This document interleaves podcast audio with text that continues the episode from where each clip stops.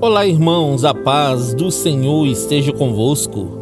A palavra do Senhor diz assim no livro de Eclesiastes, capítulo 3, versículo 1: Tudo tem o seu tempo determinado, e há tempo para todo propósito debaixo do céu. Não adianta o homem andar preocupado e inquieto pelo que há de vir, querido, pois há um tempo certo para todas as coisas acontecerem e para cada momento, Deus tem um propósito. A oração e posicionamento através da nossa fé em Cristo Jesus nos sustentam para vivermos todas as situações de acordo com o tempo do Senhor para a nossa vida. Você tem esperado o tempo de Deus?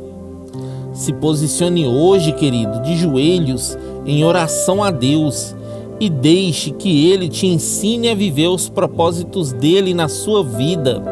Lembre-se de que a vontade de Deus é sempre boa, perfeita e agradável. Amém? Que Deus abençoe você, sua casa e toda a sua família. E lembre-se sempre, você é muito especial para Deus.